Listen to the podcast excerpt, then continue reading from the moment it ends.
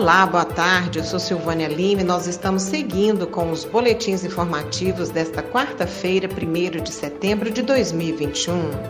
Fique ligado em nossa programação pelo rádio nos 870m, pelo aplicativo Minha UFG e também nas redes sociais, Instagram e Facebook. Setembro é mês de duas importantes campanhas. O chamado Setembro Amarelo objetiva promover ações de prevenção do suicídio e o Setembro Verde, ações em prol dos direitos da pessoa com deficiência. O Setembro Amarelo é uma campanha que tem por objetivo direto de alertar a população a respeito da realidade do suicídio no Brasil e no mundo e suas formas de prevenção.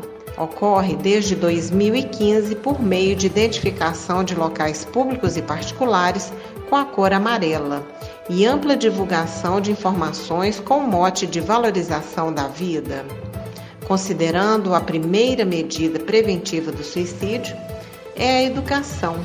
As instituições de ensino superior são espaços naturais para esse tipo de abordagem, eh, derrubando tabus e compartilhando informações sobre o tema na UFG, por exemplo, atividades online serão oferecidas ao longo do mês de setembro, abertas a toda a comunidade universitária.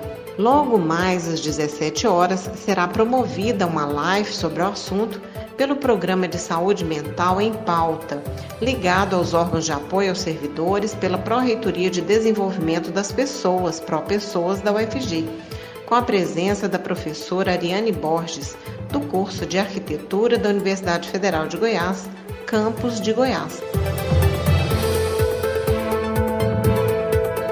E a Comissão dos Direitos da Pessoa com Deficiência da Ordem dos Advogados do Brasil, OAB Seção Goiás, realiza a edição de 2021 da campanha Setembro Verde, com uma série de eventos online em formato de lives, a partir da próxima terça-feira, dia 8 de setembro. O Setembro Verde é uma iniciativa estabelecida pela OAB Goiás em alusão ao Dia Nacional da Luta da Pessoa com Deficiência, celebrado em 21 de setembro. Ao longo de todo o mês serão realizadas ações de conscientização e debates que evidenciam a importância da luta por inclusão, acessibilidade e a promoção dos direitos da pessoa com deficiência. Aposentadoria, educação e mercado de trabalho, discriminação da pessoa com deficiência, direitos trabalhistas e normas sancionadas pela pandemia da Covid-19 são alguns dos temas em pauta. Serão cinco lives transmitidas pelo perfil no Instagram da comissão, com a participação de advogados militantes pelos direitos da pessoa com deficiência e instituições parceiras, como a OAB Seção de Minas Gerais, Defensoria Pública de Goiás e o Ministério Público do Trabalho. O presidente da Comissão dos Direitos da Pessoa com Deficiência, Diego Magalhães, destaca que ao longo dos últimos anos foram fortalecidas as parcerias com os outros órgãos e instituições de modo a ampliar as ações do Setembro Verde. Segundo ele, essa temática vem sendo trabalhada intensamente nos últimos seis anos, de modo a contribuir para colocar em pauta questões como o cumprimento da Lei Brasileira de Inclusão a própria Constituição Federal de 1988, a Convenção de Nova York, que tem status de emenda constitucional, buscando sempre a promoção dos direitos da pessoa com deficiência. Além dos debates, Magalhães anuncia que será disponibilizada a cartilha atualizada dos direitos da pessoa com deficiência em formato digital.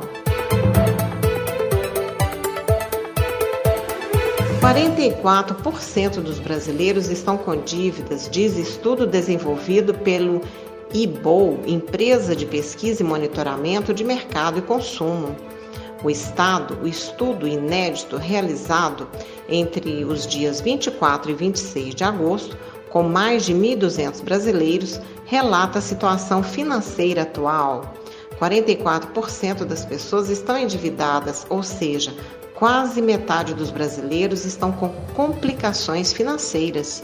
No começo deste ano, 63% dos brasileiros não tinham contas em aberto e apenas 37% estavam com alguma pendência financeira. Segundo Lígia Mello, coordenadora da pesquisa, o estudo demonstra que as pessoas estão mudando suas rotinas domésticas, direcionando seus gastos e tendo seu cotidiano impactado. As contas em aberto geram estresse e desconforto, como o brasileiro está preocupado e busca saídas para lidar com esse momento. Entre os débitos, o cartão de crédito permanece no topo da lista para os 44% que possuem alguma despesa em aberto, 45% são pelo cartão de crédito, 40% estão com boletos vencidos e sem pagamento, e 17% entraram no cheque especial. Ainda 15% estão com alguma parcela de financiamento em atraso e 13% não pagaram alguma parcela de empréstimo. Em relação às despesas de casa, 32% estão, estão com suas contas em aberto referentes a concessionárias de luz, água, telefone e gás. 15% estão com IPTU atrasado, 12% estão com dívida do IPVA e 7% com a escola particular. E ainda 5% com condomínio e 4% com aluguel em atraso. Pensando apenas em 2021, a partir dos dados da pesquisa, é possível observar o que causou mais impacto na rotina financeira dos brasileiros. Isso porque, apesar da pandemia ter gerado mudanças drásticas desde março de 2020, apenas este ano, uma maior taxa de desemprego, a busca por bicos, mudanças de casa e venda de bens configuraram entre os pontos de destaque.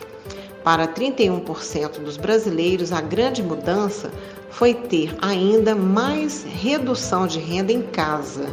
Já 17% afirmaram que alguém da família perdeu o emprego. 15% gastaram algumas economias, mas já estão em fase de recuperação.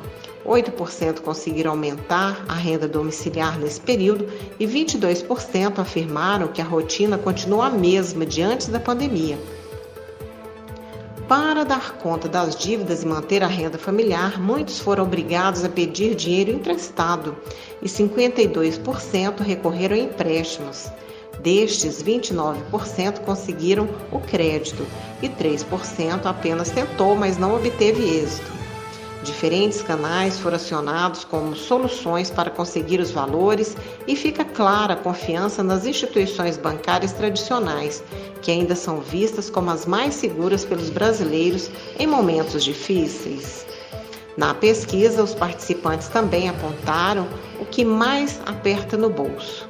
64% apontaram os combustíveis em primeiro lugar no impacto da renda, 60% disseram que são as carnes, para 40% são os itens da cesta básica e 28% os gastos em farmácia, que são bastante significativos.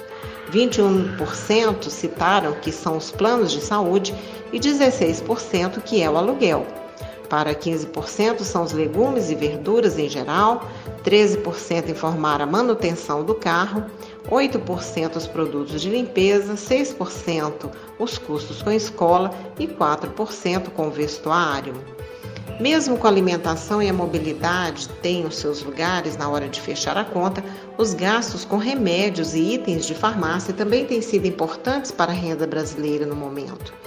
E a compreensão sobre a importância da contenção de gastos foi apontada como a saída para tentar manter as economias em ordem Nesse sentido, apenas 8% dos brasileiros não tomaram medidas para redução de gastos nesse momento. Em paralelo, a maioria foi incentivada a buscar meios de estabelecer suas contas para evitar entrar no vermelho. O Instituto Federal de Goiás está com inscrições abertas para a seleção de candidatos para o mestrado acadêmico em educação a ser oferecido pelo campus de Goiânia a partir de 2022. As inscrições devem ser feitas até 20 de setembro, exclusivamente online pelo portal do IFG e o primeiro mestrado acadêmico do Instituto, que se soma aos mestrados profissionais já em funcionamento.